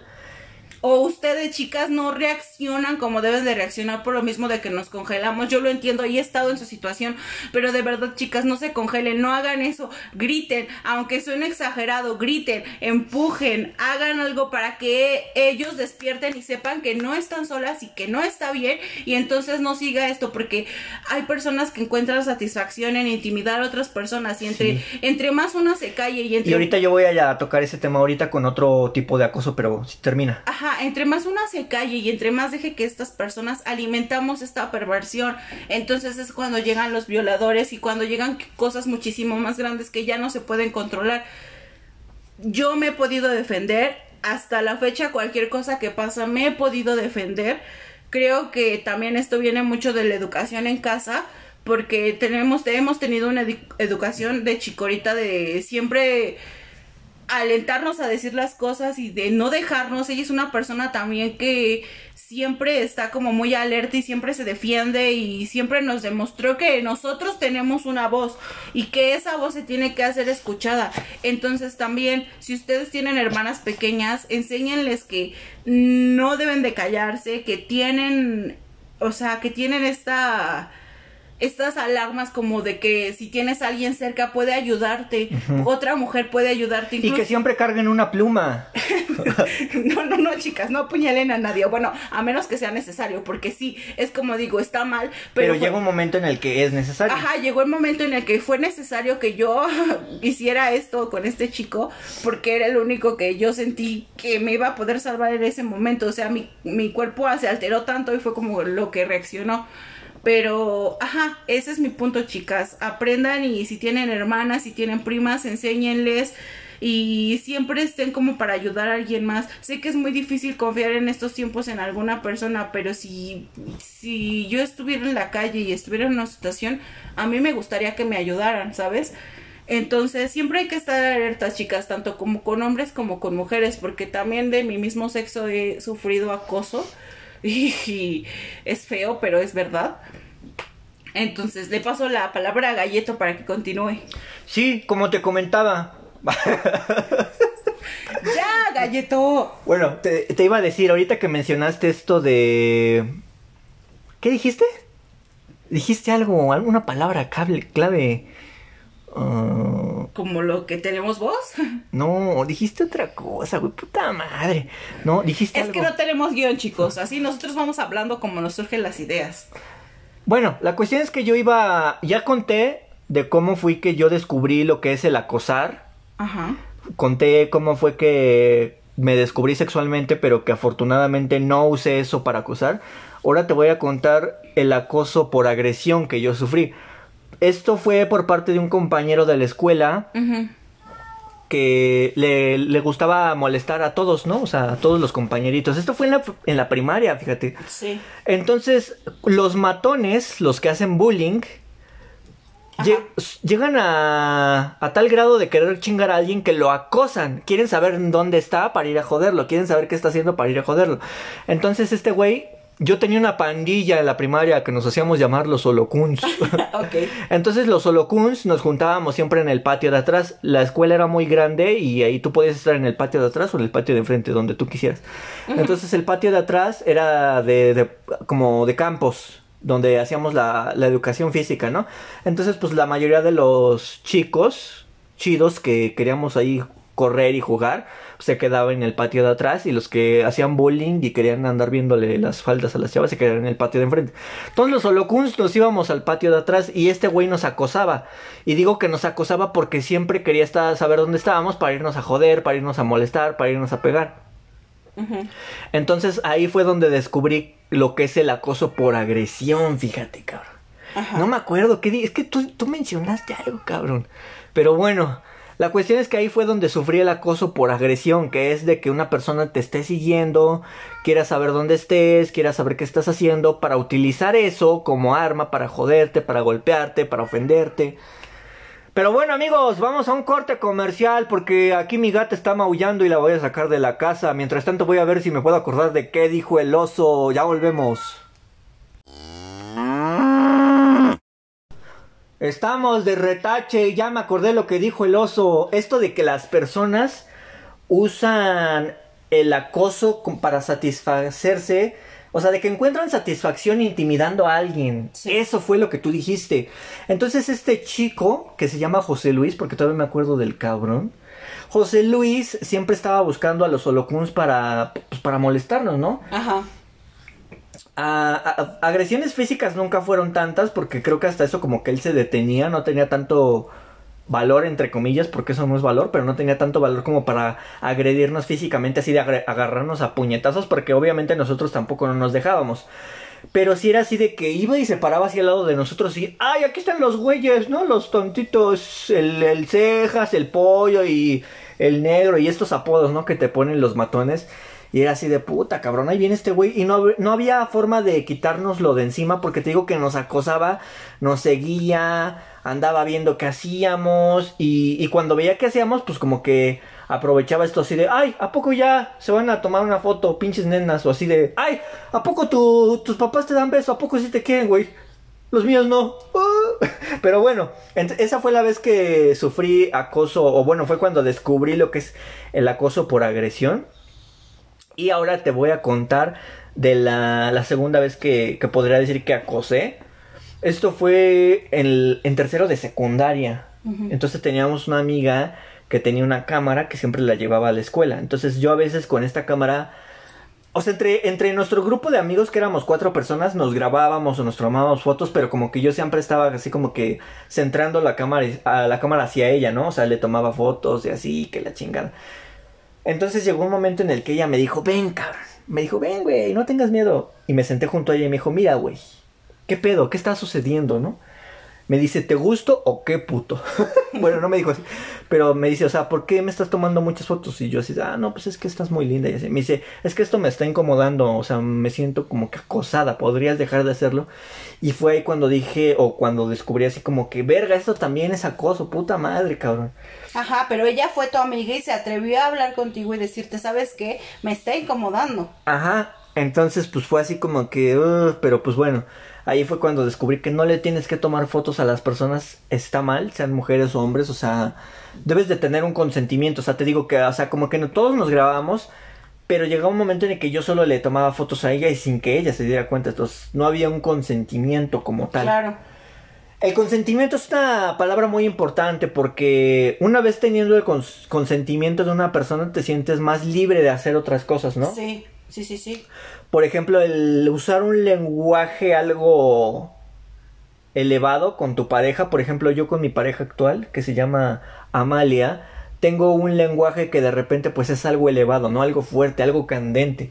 Pero hay un consentimiento porque yo yo no empecé hablándole así, o sea, ya, Claro. ya cuando ella me dio la libertad de usar palabras fuertes con ella fue así como que, ah, bueno, ya ya tengo el consentimiento de, atrever- atreverme a decirle este tipo de cosas porque ella me confrontó, me dijo, me dijo, es que tú haces que yo te diga las cosas, me dice, ya te caché que tú haces que yo te diga las cosas. Y le digo, no, ¿por qué? O sea, ¿a qué te refieres? Me dice, es que yo quiero hablar de cierto tema contigo, pero no encuentro la forma de, o las señales para decirte y que tú comiences ese tema, o sea, como que yo tengo que ser la persona que lo abra, ¿no? Y le digo, ah, bueno, es que yo no captaba tus señales, le digo, pero sí, sí me gustan esos temas, me gusta esto, me gusta lo otro, ta, ta, ta, ta, ta, ta. Entonces ya, ya teniendo ese consentimiento, pues ya me, me siento libre de contarle cuáles son mis, mis gustos sexuales, mis perversiones. Claro, pero como tú dices, ya con el consentimiento y ya teniendo una pareja, pues ustedes ya son libres de hacer lo que quieran porque es su relación y es están los dos conscientes de que están aprobando cada cosa que se dicen o cada cosa que hacen. Y esto, como tú dices, es muy importante porque pues ya no hay esta este miedo de que no sabes qué vaya a pasar. Ajá, o sea, ya no hay este miedo de que si le digo tal cosa, pues se llegue a ofender, ¿no? O sea, ya tengo su consentimiento. Entonces, aprender lo que es el acoso es muy importante, porque una vez que ya sabes qué es el acoso, qué tipos de acosos existen y qué tipos de límites existen, ya vas a aprender a pedir el conocimiento, el ¿cómo? El consentimiento y que te lo den, ¿no? Ajá. Y bueno, Gallito, ya nos contaste cómo fue el que tú te diste cuenta que estabas acosando y ya nos contaste algunas cosas de cómo surgió esto. Pero, no sé, me gustaría que nos contaras, Ah, sí, ¿cómo me han acusado? ajá, a ti cómo te han acosado como hombre. Ajá, ya iba hacia eso. Pues bueno, el mayor acoso que he sufrido ha sido por parte de mi mismo sexo, de mi mismo género, desgraciadamente. Nos remontamos al año 2012, cuando íbamos en la preparatoria tú y yo. Entonces el oso se juntaba mucho con la comunidad LGBT que había en la escuela. O sea, esta comunidad era muy grande y era muy libre. O sea, era tan libre a tal grado de que tú sabías que esa jardinera de la escuela era la jardinera de la comunidad LGBT, LGBT donde se juntaban los gays, las lesbianas, los chicos que se vestían. Y bueno, ahí había circo, maroma y teatro, había una gran comunidad, o sea, y yo me empecé a a acercar a esa comunidad por mi hermana, porque, o sea, eran tan divertidos, es que son tan divertidos las, Sí. las personas que tienen esa libertad de poder expresarse. Yo creo que por eso mismo de que se sienten tan libres de expresarse de esa forma que se ponen a bailar y a gritar y a decir vulgaridades, que lo encuentras divertido. Entonces yo me empecé a juntar con estas personas y ahí había una chica que me gustaba que se llamaba Carla. Tú no la conoces porque ella era del turno de la mañana, pero en el turno de la mañana también estaba como que esta comunidad. Entonces Carla me regaló esta una pulsera de arcoíris, ¿no? Vamos a decirlo Ajá. así. Lo que representa nuestra bandera, chicos. Ajá, entonces, como yo siempre me la pasaba con ellos, pues me regaló esta pulsera y yo me la puse porque, pues no sé, como que yo me, me sentía parte del círculo social, espero se, se escuche claro, o sea, yo me juntaba con estas personas porque yo me sentía parte del círculo social. Entonces yo usaba esta pulsera, pero No te identificabas toda, o sea, de alguna, de algún género.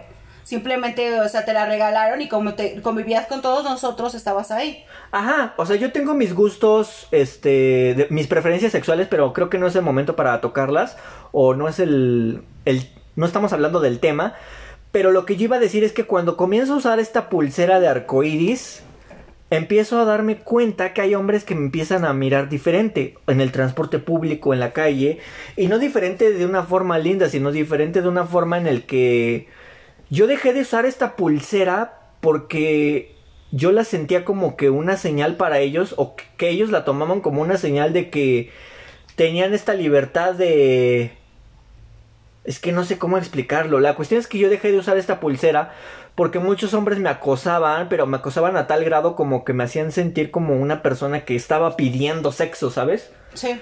O sea, la, la verdad que no sé cómo explicarlo. Pero me sentía como acosado, como si ellos me vieran como un objeto sexual. Y no un objeto sexual como tú lo mencionabas hace rato, sino literalmente como un juguete sexual.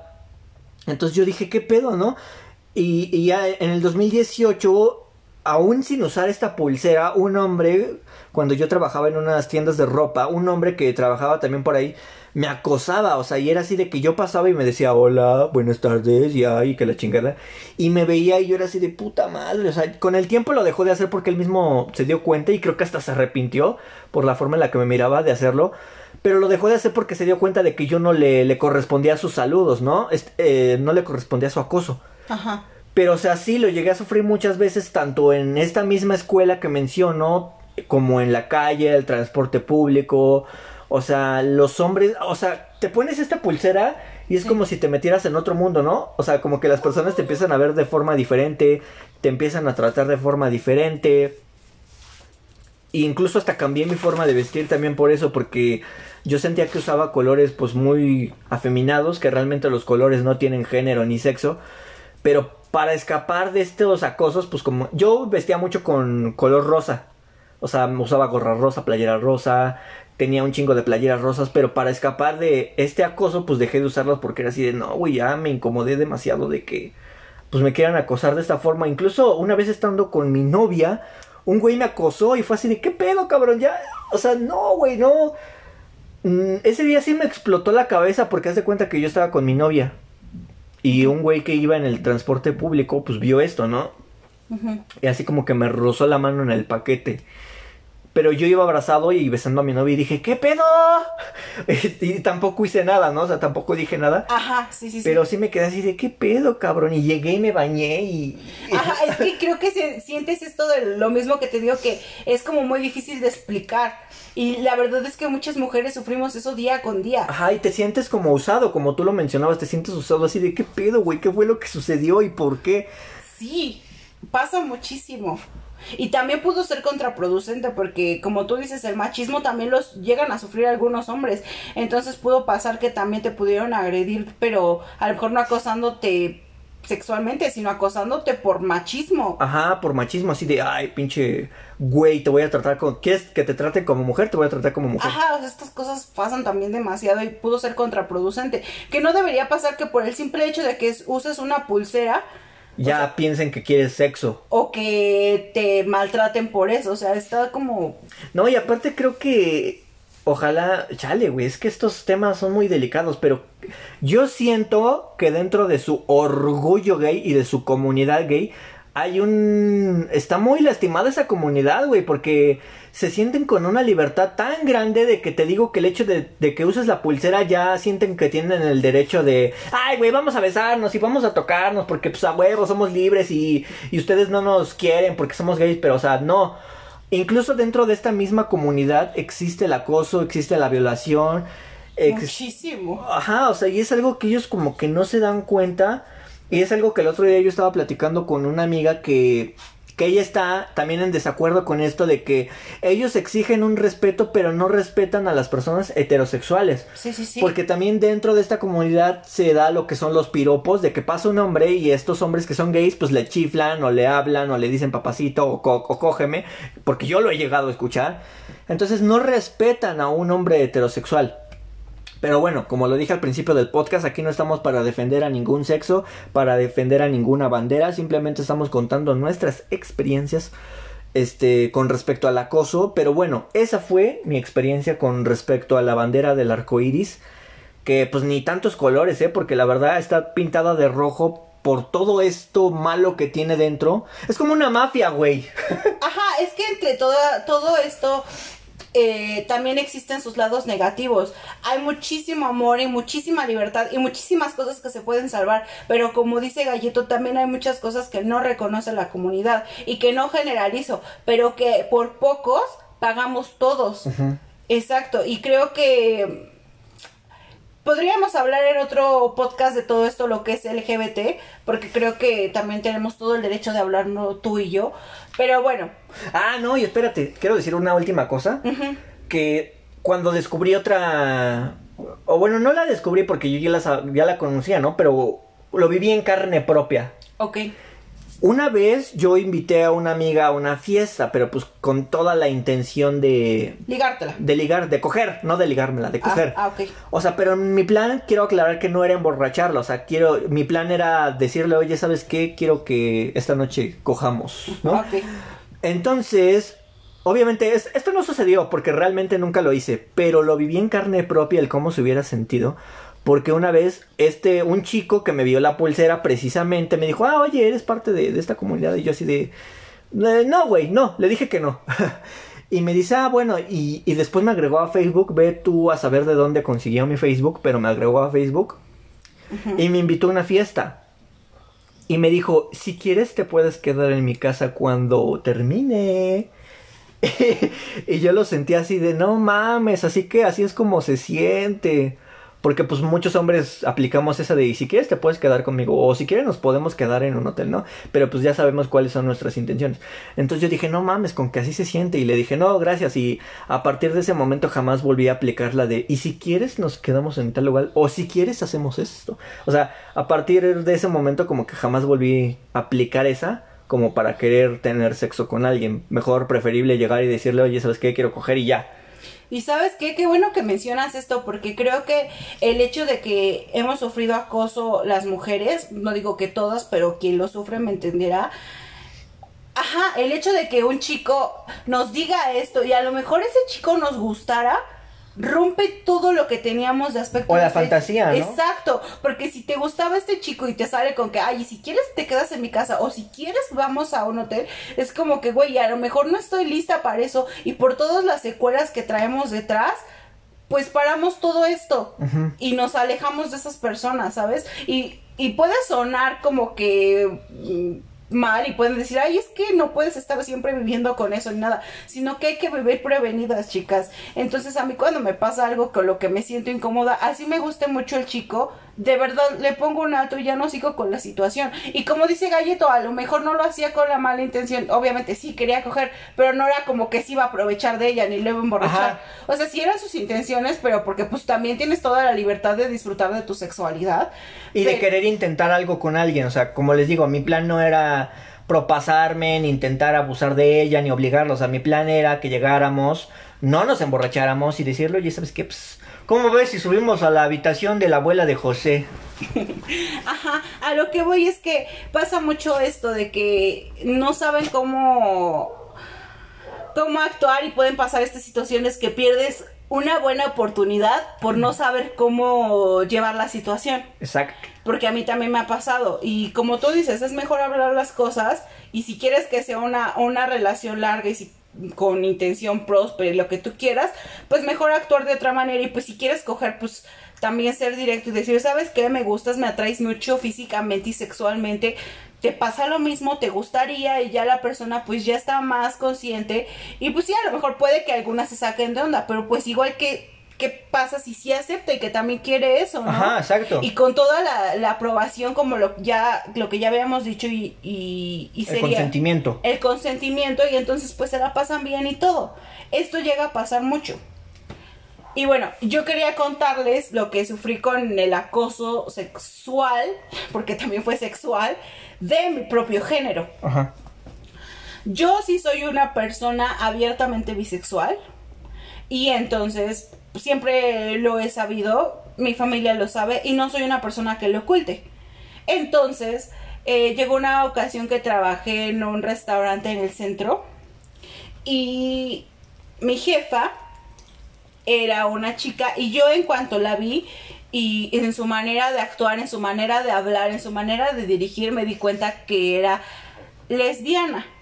Por cómo vestía y todo eso. O sea, te Ajá, das es que esas personas ya tienen un radar, ¿no? O sea. No, y aparte del radar fue, era muy obvia ella también, entonces yo me di cuenta. Y creo que ella no se dio cuenta de mí porque pues no es tan, no, aunque no lo oculto, no es como que traigo un letrero aquí de soy bisexual. Pues simplemente hablo de mi sexualidad o de mis parejas con quien yo quiero y a quien se lo quiero contar. Entonces pasó el tiempo y ella era mi jefa.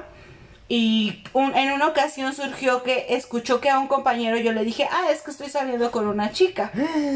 Ajá. Entonces, desde que ella escucha este comentario, cambia toda su actitud conmigo. Ajá. Y al principio fue como que muy linda y era como que, ay, chiquita esto, chiquita lo otro, y que no sé qué, que pásame lo otro. Y yo realmente nunca le vi mala intención ni nada al principio. Y fue como que, ah, pues X, ¿no? Y surge una ocasión que iban a ir a tomar todos los chicos del restaurante. Y ella me dice, ¿quieres venir? Y no sé qué, pero como ya salíamos súper tarde, y aparte estaba en el centro, o sea, súper lejos de aquí, de mi casa y todo eso, yo le dije, no, pues yo no quiero ir. Y luego no me queda ni nada, le digo, la verdad, no, gracias. Y siento que ella se ofendió. Y fue como que ah, todavía me dijo, ay, pues ni que estuvieras tan chiquita o algo así. Me dijo yo de, pues sí, ya tengo mi- mis veintitantos, tenía creo veintidós en ese tiempo. 21 si acaso, pero yo le dije, pero pues no, no, no quiero ir a ninguna fiesta, yo me quiero ir a mi casa. Y al día siguiente llegó con una actitud súper pesada, ya me empezó a hablar súper feo. Y recuerdo mucho que me preguntó que, que si, si yo tenía pareja. Y le dije, no, salgo con alguien, pero no tengo pareja. Y empezó como a quererme sacar la sopa. Me dijo, ay, ¿con quién sales? Le digo, ah, no, pues con alguien de la escuela que X. No le quería yo decir tampoco porque no quería centrarme en el hecho de que yo salía con una chica. Ajá. Entonces, eh, al no quererle decir solamente como que por- empeoró la situación.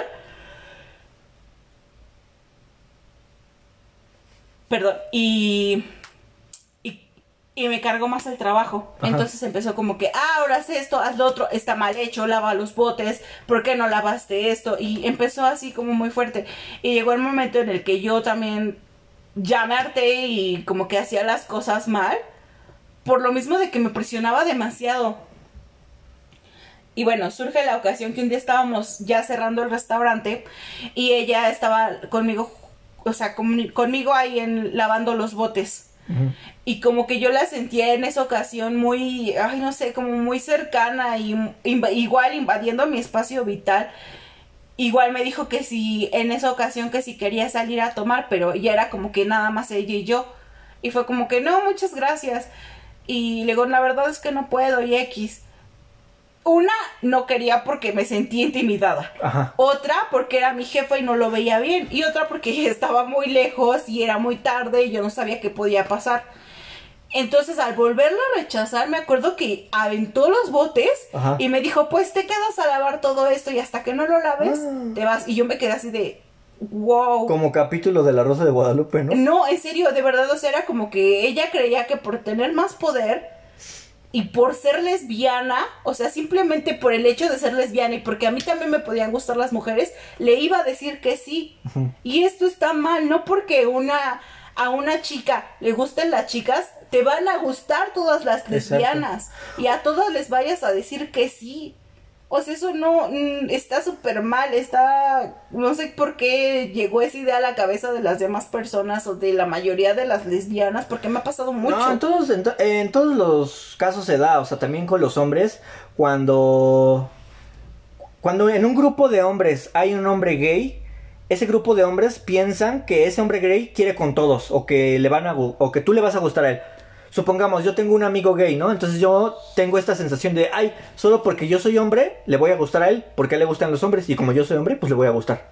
Ajá, está mal estigmatizado todo eso. A mí no me gustaba mi jefa, tampoco se me hacía fea ni nada, era una mujer, como les digo, las mujeres son bonitas, pero pues no me atraía ni sexualmente, ni físicamente, ni nada. Entonces cuando ella reaccionó así, pues yo lo único que hice fue tratar de alejarme de ella y aunque era mi jefa nada más como para cosas del trabajo me acercaba a ella y creo que ella llegó el momento en el que se dio cuenta de que yo estaba tan incómoda que igual ya nada más fue como para temas de trabajo, tampoco lo volvió a intentar, no fue como un acoso muy fuerte, porque después de esas ocasiones tampoco lo volví a intentar, pero sí fue feo, ¿sabes? O sea, porque es una persona con alto mando y que aparte como que estaba muy segura de que yo le iba a decir que sí, sabiendo aunque que yo salía con alguien, pensó que le iba a decir que sí. Fue, fue extraño y yo me sentí incómoda. A mí me pasó una vez que tuve una novia que precisamente sufría. Esto ya fue después de la prepa, creo que ya fue en mi segundo trabajo, que tuve una novia que sufría de o sufrió acoso por una chica lesbiana. Ajá. Entonces, mi novia en ese entonces pues como que no sabía cómo enfrentar este problema, ¿no? Entonces, pues tuve que meterme yo a decir, "Oye, amiga, ¿sabes qué? Mira, yo soy novio de tal y a ella le molesta esto, no sabe cómo decírtelo, pero le incomoda, la estás acosando y pues queremos que ya te detengas porque pues la neta no está chido y nos estás trayendo problemas a los dos, ¿no? Entonces también viví eso, el hecho de saber cómo es que una mujer se siente acosada por su género. Pero pues bueno amigos, hasta aquí el programa del día de hoy. Ojalá nos hayamos explicado. Yo la verdad me siento muy nervioso porque sé que este tema es algo delicado por por esto de por este conflicto que hay actualmente de los hombres contra las mujeres, ¿sí? O sea, no debería de ser un tema complicado para hablar, pero hoy en día lo es por esta este choque que hay entre ambos géneros. Pero pues bueno, espero yo haberme explicado a mi manera con mis ideas y mi mi observación final hacia el tema es que hombres, ustedes que lleguen a escuchar esto, si se dieron cuenta que han cometido acoso, levanten la mano, busquen ayuda para remediar esto.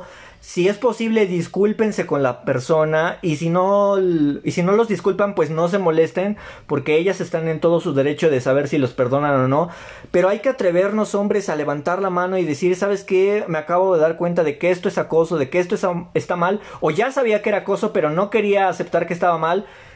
Y bueno, eh, buscar ayuda, enfrentar ese problema, y remediarlo para que pues tal vez esto deje de, de aparecer tanto en la sociedad. ¿Tú qué me dirías, o como... Pues como conclusión, chicos, como dice Galleto, es un tema fuerte. Esperamos que no hayamos ofendido a nadie. Y si algo no les pareció, pues relájense. O sea, todos tenemos opiniones diferentes y lo hacemos bajo nuestra vivencia. Me gustaría a mí decir que es una buena causa, bueno, no, no causa, sino una buena opinión lo que dice Galleto de que se den cuenta chicos cuando cometen un error, porque todos lo hacemos y si quieren buscar ayuda, pues ojalá encuentren con quién porque la sociedad también le falta muchísimo por crecer. Y a las mujeres me gustaría decirles que chicas no se sientan intimidadas por ser bonitas, vístanse como quieran, pero también estudien demasiado. Y estudien me refiero a que estén conscientes de nuestros derechos para que no se sientan culpables. Ni deja tu culpables, que no se sientan como sin ideas para poderse expresar y para poder levantar la voz y decir yo sufrí esto y no es justo por esto. O sea, que tengan las palabras adecuadas. Es lo que yo he intentado hacer no me creo perfecta, no, también me faltó muchísimo por aprender.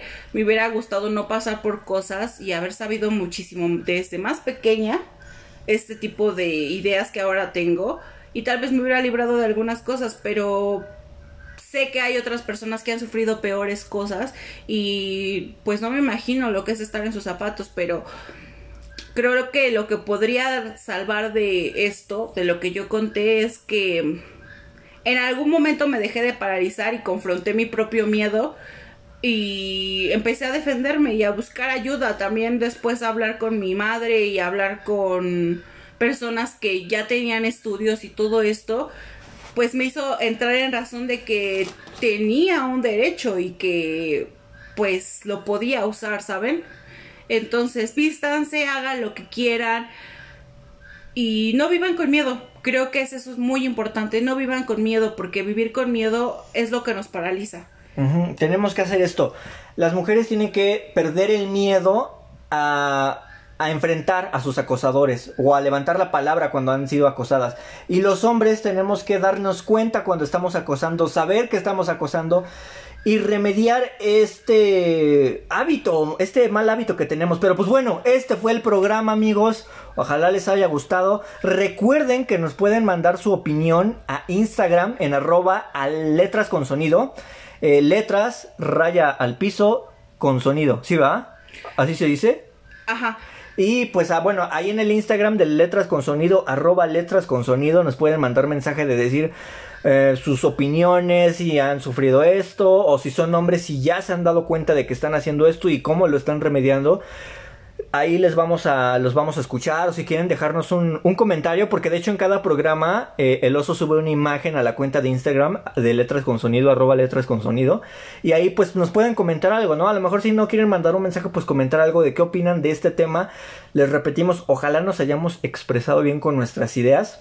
Y que todos los movimientos que están en este momento de las chicas, todas las marchas, toda la libre expresión, la respetamos.